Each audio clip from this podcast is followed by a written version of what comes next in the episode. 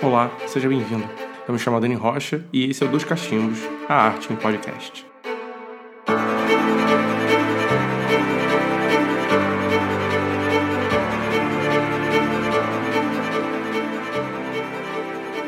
Olá, amantes das artes! Esse episódio faz parte da primeira série temática aqui do Dois Cachimbos. Essa série é para conversar com as artistas mulheres no campo das artes visuais, conhecer as suas estratégias e processos artísticos.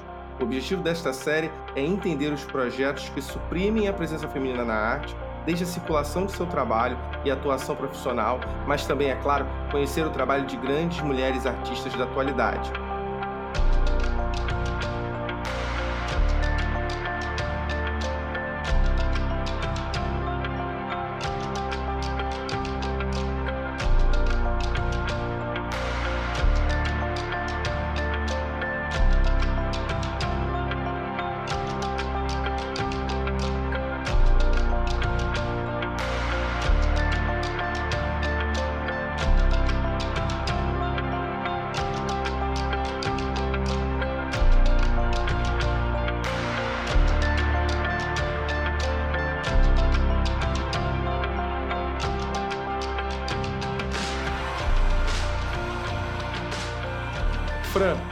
Quem é você na entrada da livraria? Pergunta horrível.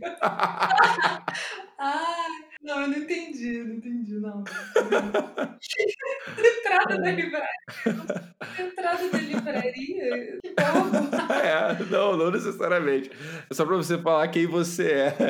Você é aquela pessoa que vai direto na sessão?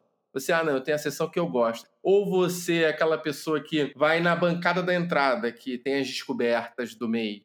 Ai, não, eu sempre vou correndo pro fundo, que geralmente é onde ficam os livros para infância, né? Os livros para criança. Eu vou correndo lá pro fundo. Não dá nem chance para um livro de culinária novo que lançou. Não, geralmente é na volta. Quando eu tô voltando, primeiro eu vou, vou pro fundo ver as coisas que eu gosto. Aí depois, na volta, eu até acho uma coisa de Aham. adulto ali. Bom, eu sou ilustradora e acho que eu sou uma apaixonada pela narrativa, né? Uma apaixonada pelas palavras, pelas histórias e por isso eu decidi também ser editora, ser essa pessoa que vai juntar as palavras de outras pessoas com as imagens de outra pessoa, promover esse encontro que vai dar nesse objeto fantástico surpreendente, magnético que é o livro. Tá passando tanto tempo e ele tá aí resistindo. Acho que é um- o objeto mais humano, né, que existe. Eu acho que eu sou essa pessoa.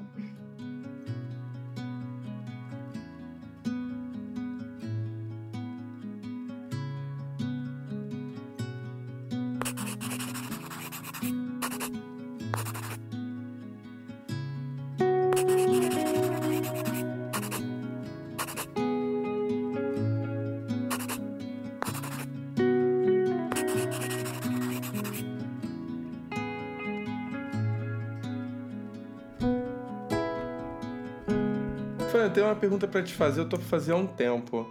Qual foi a primeira vez que você teve contato com arte, assim? Meu primeiro contato, eu, eu andei pensando muito sobre isso ultimamente, também porque eu comecei a fazer uma pós-graduação em livro para infância, né? Olha, legal. É, tá sendo incrível. Chama Casa Tombada, a instituição em São Paulo. E com a ajuda, um pouco uma ajuda da pandemia, o lado bom da pandemia, eles estão fazendo online, né? É, à distância. A vontade deles era já fazer distância, mas eu acho que a pandemia acelerou esse processo de criação do sistema e tal. E lá a gente é muito levada a, a se perguntar isso, né? Como é que foi? No caso, começou a arte, a arte da literatura, né? Acesso, a- começou a trabalhar com literatura, mas eu penso isso muito no geral, não separo muitas coisas. E eu fiquei pensando muito que eu, eu não sou de uma família leitora, assim, é- Olha. é, eu não sou. Eu não tive acesso aos clássicos quando era criança, Uhum. não tive acesso aos, aos nossos clássicos brasileiros dos anos 70, né, que a gente teve um boom aqui no Brasil de livros incríveis, que já poderiam ter chegado pra gente, que era criança nos anos 90, de uma Uhum. forma bem mais. che- Chegaram, né? Mas É. não pra mim, na minha casa não tinha esse hábito do- da leitura. Uhum. Então eu fico pensando muito, eu acho que meu, meu primeiro contato com arte se deu um pouco, talvez de criança, assim, é, um pouco a narração da minha mãe, assim, ela gostava muito de contar história. Ah, que legal. É, é. E ela tem uma habilidade muito grande, eu acho, assim, espontânea de contar história, de é, recontar histórias tradicionais uhum. do jeito dela, mas de um jeito muito despretensioso, né? Um jeito para entreter uma criança, não com nenhum objetivo fora disso. E isso criou em mim, acho que, uma, um gosto muito grande por histórias. Então, eu gostava muito de brincar de boneca. E as minhas brincadeiras duravam, às vezes, semanas no mesmo cenário que eu criava. Então, eu vejo muito isso como minhas primeiras referências de criação de histórias e personagens, uhum. sabe? Uma construção meio que de faz de conta que você ia levando. Faz de conta, teatrinho, né? E essa é construção da oralidade. E também eu acho que muito pelos filmes da Disney, né? A animação. O meu contato com os clássicos foi muito através da animação da Disney, já foi a versão da Disney, né? Eu só fui conhecer os clássicos, no caso da literatura, hoje, assim, mais adulta. Uhum. Você fala dos irmãos Grimm, dessa referência literária, né? É, tal, é Branca de Neve, Pequena Sereia, né? A gente fala esses livros assim que vieram da, da, tradição oral, né? A Disney pegou e fez aquela versão que eu acho incrível. Tem muita crítica, eu acho, sobre as versões da Disney e tal, mas as minhas experiências foram maravilhosas, assim, só me, só me aproximou, não me afastou, sabe?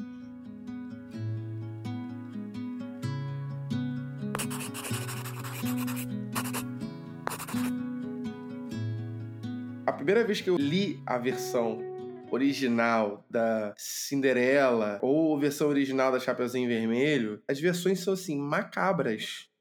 Ainda bem que a Disney fez. São terríveis, arranca um pedaço do pé da Cinderela pra caber dentro do sapatinho. A outra fica cega. As irmãs da Cinderela, um pássaro, cada um come um olho, né? Quando a Cinderela tá entrando no altar. É bizarro. É tudo muito terrível, né? Eu vejo essa, essa fase da literatura é mesmo uma floresta escura, né, cheia de medos e, e incógnitas e coisas muito da psique, assim, uhum. né, muito da nossa cabeça. E elas são importantes, eu acho que para a humanidade por isso, né, que elas transmitem esses medos obscuros e essas, essas coisas terríveis todas, assim, que a nossa cabeça é capaz de criar, né? Sim, sim. Mas eu acho que pensando na arte, primeiro essa oralidade, eu acho muito de colo, né? Eu penso uma formação de colo, assim, de casa, antes de ir para a escola no início da escola animação do, da Disney, esse universo. E eu acho que crescendo um pouquinho mais, eu sempre tenho um pouco essa imagem, eu acho que a MTV me educou. Ah, sim, aham. Uhum. É, início dos anos 2000 visualmente, muito. Eu acho que o, o cunho experimental da música, dos clipes, eu acho que isso tudo me pegou ali no início da, da adolescência, pré-adolescência, e formou muito minha visualidade, assim. É, foi minha primeira galeria de arte né? Assim, foi, acho que minha primeira e foi uma época que eu vi MTV compulsivamente, era ligava só para ver MTV, né? Mas eu acho que teve um pouco disso, assim. E eu, eu não vou saber ver bem também essa referência. Eu tô falando das referências bem de, de início, assim, né? Como é que eu entrei nesse. Mas eu como todo mundo, né, que desenha, mesma história, ah, sempre gostei de desenhar. Mas para mim desenhar sempre foi também tinha a ver com uma narrativa, assim, uhum. assim, contar uma história. Aí depois eu como muita gente também, eu acho, da nossa geração curtia muito depois mangá e desenho japonês, esse lance e tal. Sim. Comecei a desenhar mais a partir daí. E um belo dia eu, eu fiz uma aula de pintura, assim, aí eu comecei a ter. Um lado bom é que meus pais me botavam nesses cursos, assim. Era aquele momento, tipo, eu vou fazer alguma coisa com essa criança. Bota num curso de arte. Não, e eu tenho até uma anedota. Eu tive um aniversário, que o tema do meu aniversário foi pintor. Que isso? Juro. Tem foto? Cara, eu já procurei, eu não acho, mas ah. o tema era todo era com paletas de pintura de isopor. É, que sensacional. Então, desde muito pequena, eu queria ser desenhista, eu queria ser artista. E meus pais, já que não podiam lutar contra, né, eles, de certa forma, estimulavam isso, assim.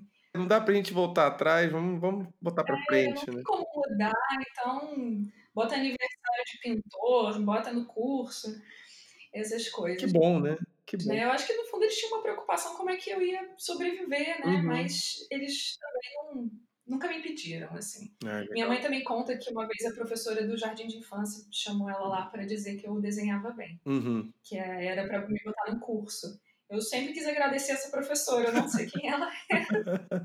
Minha mãe deve saber, eu vou perguntar para ela. Mas ela, a minha mãe levou a sério o que a professora falou, assim, e, me botou no curso. Aí quando eu entrei no curso de pintura, já no início da adolescência, eu comecei a ter contato com, com o mundo das artes visuais, assim, Uhum. né? Arte com A maiúscula, né? Aquela coisa É. dos pintores.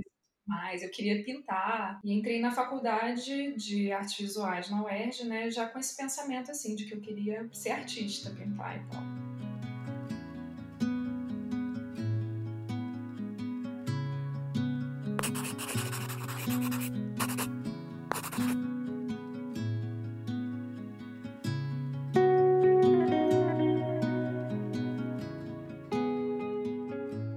Teve esse contato com arte na faculdade, você percebeu que é uma coisa que a gente às vezes não percebe assim de primeira? E eu assumo meu caso, eu só fui perceber porque eu ouvi uma outra mulher me falando isso, que é o fato de não termos mulheres artistas para as pessoas estudarem dentro da universidade, dentro da academia. Como foi você se ver como artista e não ter essa referência? Não, foi louco assim, porque eu acho que eu não lembro em que momento foi, mas eu acho que foi no segundo grau. Um dia eu tive o interesse de saber o que era feminismo. Uhum. E eu peguei o dicionário, Michaelis, assim, e fui ler feminismo. Eu lembro que lá na, na descrição, não sei se era Aurélio, Michaelis, um dicionário desses que a gente tinha em casa, falava que feminismo atualmente se aproximava mais na luta a favor dos direitos humanos do que uma luta especificamente feminina. Uhum. Essa era a descrição que estava lá no dicionário. E eu lembro que eu senti uhum. um incômodo com aquilo. Eu pensei, poxa, ainda ainda tem coisa, tem muita coisa ainda para se pensar, uhum. né? Só que não, não tinha discussão, vamos dizer, no início de 2004, né? Não tinha tanto essa discussão nas escolas ou por onde eu andava, né? Do que era feminismo. Então foi uma coisa bem devagar o meu conhecimento, né? E aí, entrando na faculdade, a UERJ é muito voltada para arte contemporânea. Aí eu tive muito acesso a uma arte crítica e política, né? Eu acho que a UERJ forma a gente de um jeito maravilhoso nesse sentido, de conhecer várias artistas mulheres da performance, que tem muita também. o modernismo brasileiro foi muito feminino também. Ah, legal. Então eu senti que tinha, um, tinha essa crítica voltada muito para a história da arte, né, desse vazio histórico mais antigo, né, de, de uma, próprios nomes que não tinham das artistas mulheres e tal, mas ao mesmo tempo a arte contemporânea as mulheres já estavam ali é, desde os anos 70, cavando muito seu espaço, assim. Então, eu não senti muito que não tem artistas mulheres, eu senti que tinha muitas artistas mulheres, mas com muito trabalho a ser feito, assim. Uhum. É, e muitas, eu acho que eu tive também professoras que me ajudaram, assim, a ter essa visão, sabe? Uhum.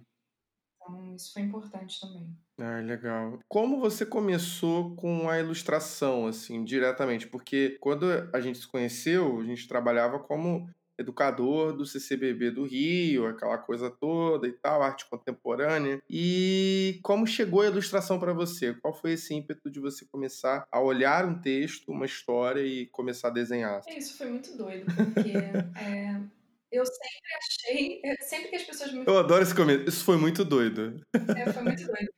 Porque sempre que me falavam assim, Fran, você tem que ser ilustradora, eu achava que era uma ofensa. Caramba. Pensava que era uma coisa menor do que ser artista, sabe? Uhum. E isso é um pensamento que existe muito, muito, e ainda demais, eu ouço isso demais o tempo todo. E eu lutava contra isso, eu pensava, não, eu quero ser artista, eu quero, não quero ser ilustradora. E quando eu entrei na, na faculdade, eu me afastei totalmente do desenho.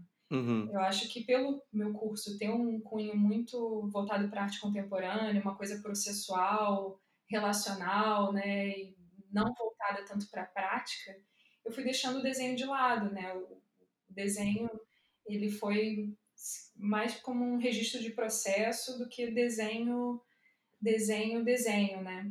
Fui me afastando, me afastando e me apegando mais a uma a essa questão relacional do encontro do outro, de ouvir né, as histórias das outras pessoas. E o desenho foi realmente ficou engavetado assim por, por muito tempo.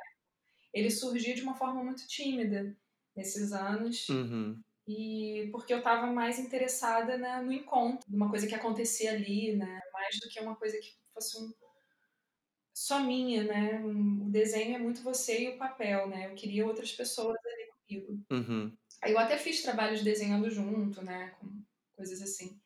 Mas o desenho, como pesquisa, como interesse, como ligado ao texto, tendo essa relação com o texto, veio bem depois. É, e eu fiquei nessa durante um tempo, acreditando muito que meu trabalho ia ser quase imaterial, né? Assim, sem, quase sem registro. Até que, num momento, eu estava dando aula é, na rede municipal aqui do Rio e a, aquela situação, assim, a, a realidade do, de dar aula me engoliu de uma forma que eu percebi que eu não poderia ser ali como professora o que eu queria ser, né? É, o que eu sonhava ser, uma, talvez uma ferramenta de mudança, eu não estava conseguindo ser. E eu fui ficando muito infeliz e eu participei de algumas greves de professores e uma coisa que me chocou muito foi ver professores que foram meus professores participando da greve, pedindo as mesmas coisas que eu que estava entrando estava pedindo, sabe? E aquilo foi um alerta para mim, assim. Eu não sei se a minha energia tem que estar nesse lugar, sabe, de, da aula. Sim, verdade. É. E eu comecei a ficar muito infeliz, assim. Eu, eu gosto de dar aula, eu acho que é prazeroso, né? É uma troca muito prazerosa, assim. Com... É, não, é muito bom. É bom. Mas eu acho que a situação de, de descaso, de abandono da, da educação pública é realmente para poucos, assim, infelizmente. Sim. Poucas pessoas aguentam. Sim. E, e eu hoje não tenho medo de dizer assim, realmente não é para mim. E, só que aí eu fui percebendo isso, sorte percebi rápido, no número 10, nos 10 nem 20 anos, assim, eu percebi uhum. rápido. Eu tava conversando com o Fabiano, né, que é meu namorado, e ele falou assim, ah, por que você não volta a desenhar? E eu fiquei pensando, ah, talvez. E teve uma ocasião que foi muito marcante para mim, que eu fui levar uma turma de alunos na feira da Fenilige, que é a feira da Fundação Nacional é, do Livro Infanto Juvenil. E eu fui acompanhar essa turma da escola lá. E foi quando eu tive uhum. um contato assim com a variedade, né, e, a, uhum. e o poder do livro para criança, assim, de tudo que estava sendo produzido, de tudo que existia que eu não conhecia na escola. Foi maravilhoso que a biblioteca da escola que eu dava aula, eu acho que foi um maravilhoso me salvou assim, porque eu não sabia o que fazer com os alunos. E eu sempre ia na biblioteca da minha sala de, da, da minha escola pegava um livro e usava aquele livro como uma ponte entre nós, né? É, eu usava sempre uma história, eu sempre contava uma história em todas as, todas as idades que eu dava, assim. Era sempre uma história que me ajudava a começar e a desenvolver alguma coisa. Porque a gente sai da faculdade achando que vai chegar na escola e vai dar é, uma matéria que é muito fechada, né? Uma coisa muito, uhum. uma ideia muito diferente do que é a realidade, do que é uma criança, né? Do que é acessar uma criança. E quando você vê isso na prática, quando você vê que você está falando alguma coisa e aquela criança está em outro universo, você tem que pensar como é que eu vou criar uma ponte para chegar até lá, né? É. E, e, a ponte que me salvou muito também por ter uma professora da sala de, de leitura que era muito experiente. Ela me ajudou a, a ver os livros, né? A me mostrar essas, essa possibilidade. E aí eu pensei, ah, vou levar sempre uma, uma história. Eu não pensei, na verdade, eu não pensei, não foi racional assim, não. Estou racionalizando agora, que passou. Mas na época foi assim: eu entrava na sala de leitura, o que, que eu gostei, vou pegar, vou levar e quem sabe isso aqui me ajuda.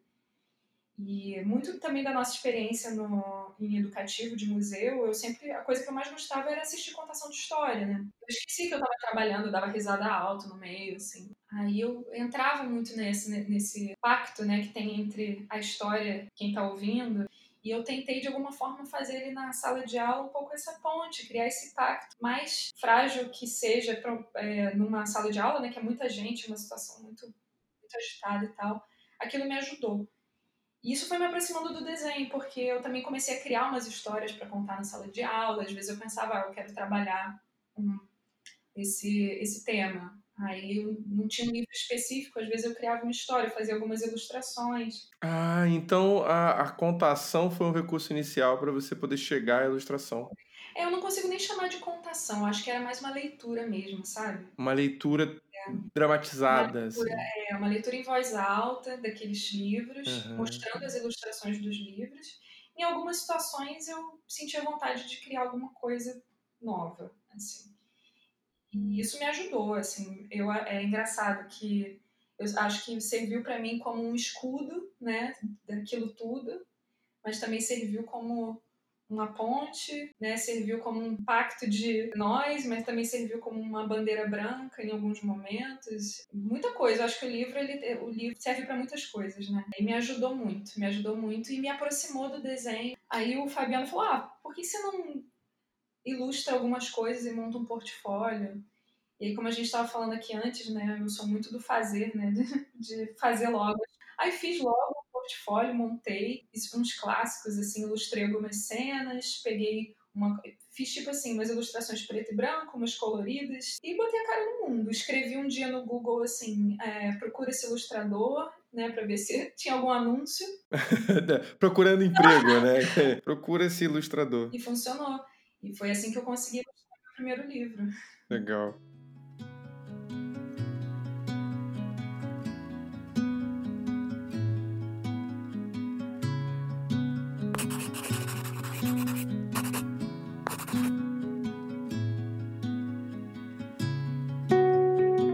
Sensacional. E o seu primeiro livro é qual o nome dele? Chama Zouke, O Menino uhum. do Nome Diferente.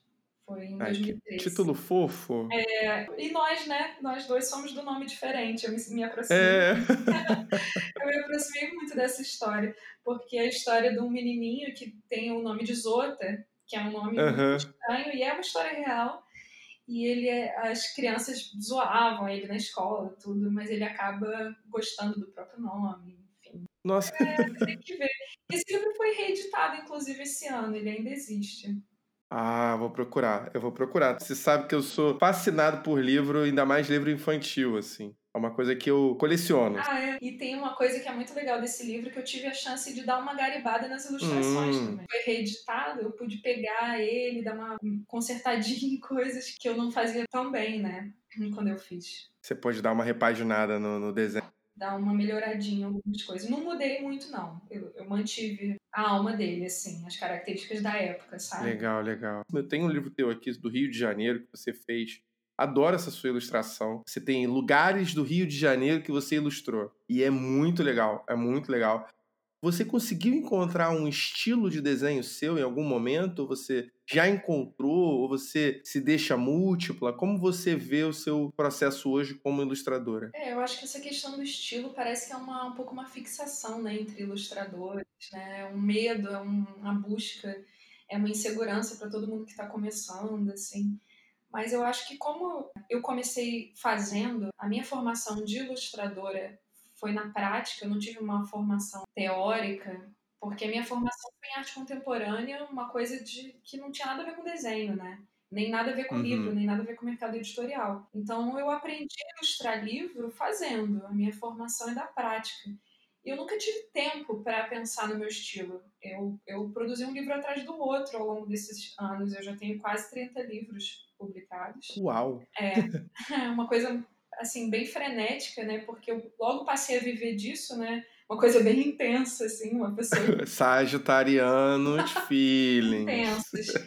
E eu já parti para isso, assim, logo, rápido, já passei a viver disso em dois anos, mais ou menos, viver só uhum. disso. Então, eu não tive, eu sinto que eu não tive muito tempo para pensar no, em estilo, sabe? Porque cada eu, cada experimentação uhum. minha já uhum. era uma publicação para o mundo, então não tinha muito um tempo de ficar matutando o que que eu quero.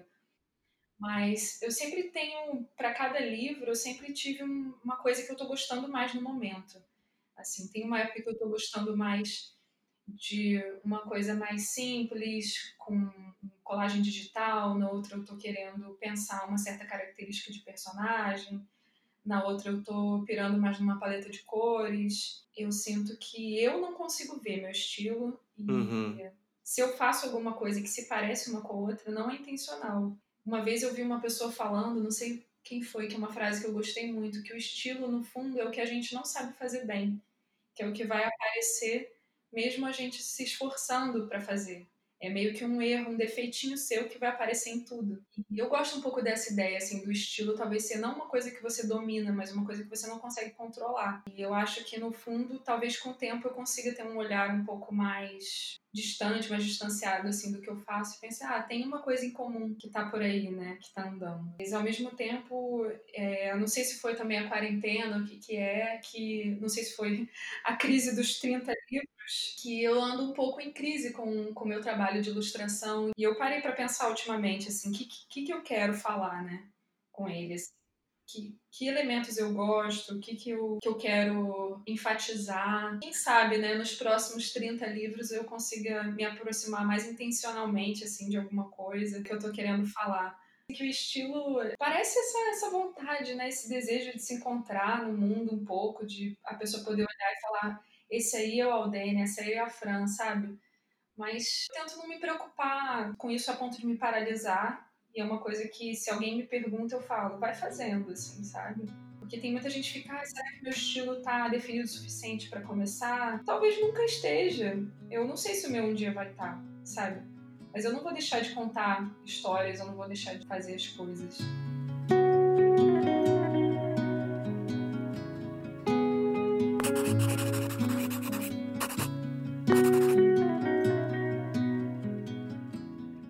Agora vamos de indicações sobre o tema.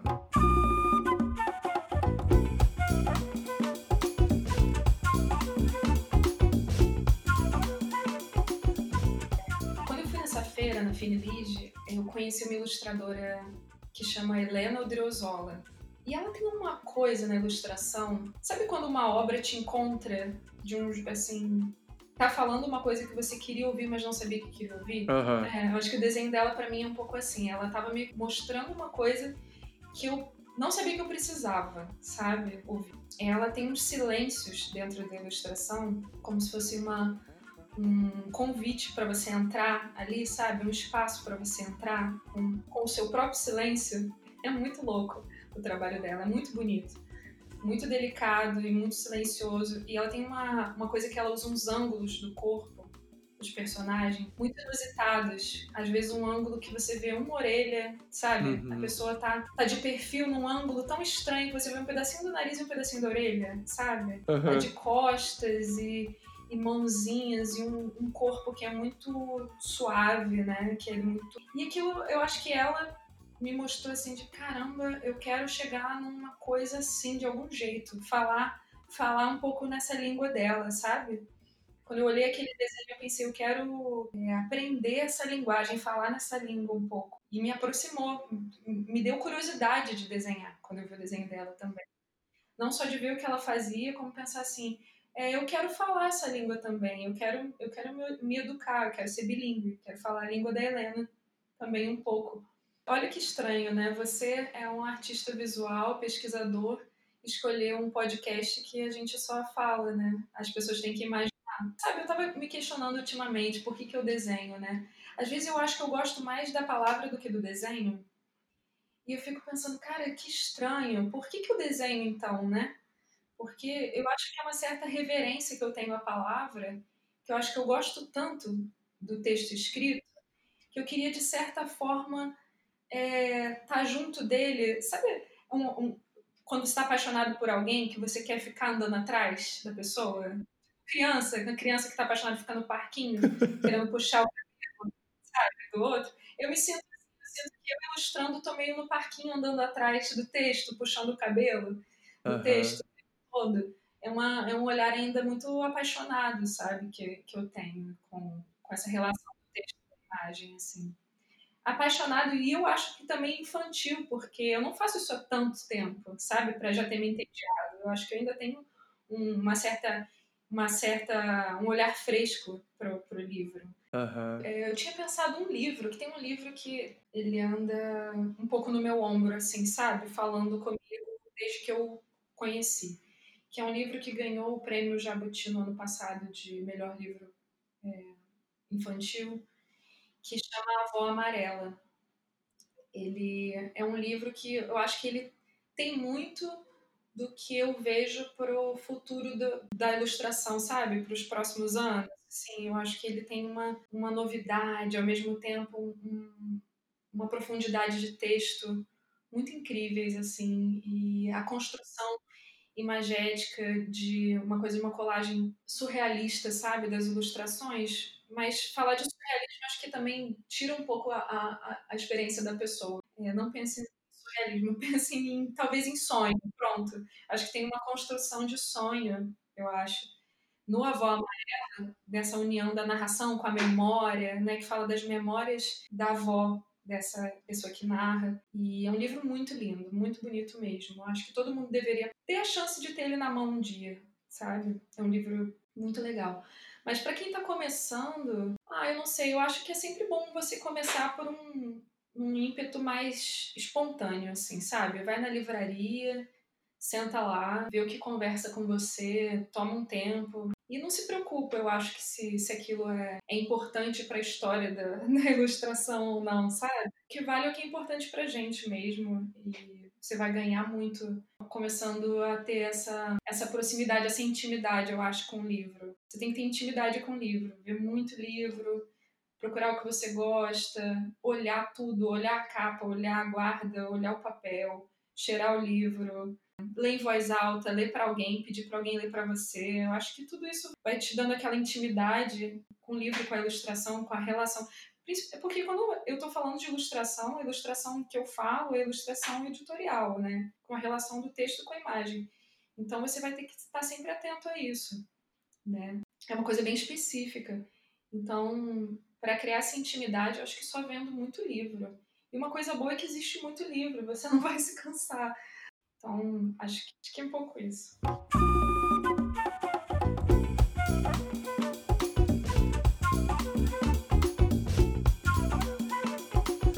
Você gostou desse episódio, ajude a manter dois cachimbos com um cafezinho por mês, através do Patreon ou do apoia.se. Lá você terá acesso a conteúdos exclusivos sobre a produção dos episódios, textos e artigos que foram utilizados durante a gravação. Sendo um mecenas de dois cachimbos, você terá um espaço de agradecimento aqui mesmo no episódio e um brinde exclusivo no seu primeiro mês. Se curtiu, ajuda lá no Patreon ou no apoia.se e compartilhe este áudio para os seus amigos e familiares. Fran, muito obrigado, sério, valeu mesmo aí por ter contribuído aqui com dois cachimbos. E obrigado, viu? Sério, de coração, saudade. Eu que agradeço. Eu acho que cada oportunidade que a gente tem para falar um pouco sobre o nosso trabalho, né? A gente acaba se conhecendo melhor e descobrindo coisas, né? Acho que quando a gente fala, parece que a gente aprende depois que falou, assim, sobre as coisas. É. Beijo, gente. Obrigado aí por ter ouvido e tchau, tchau. Tchau, tchau.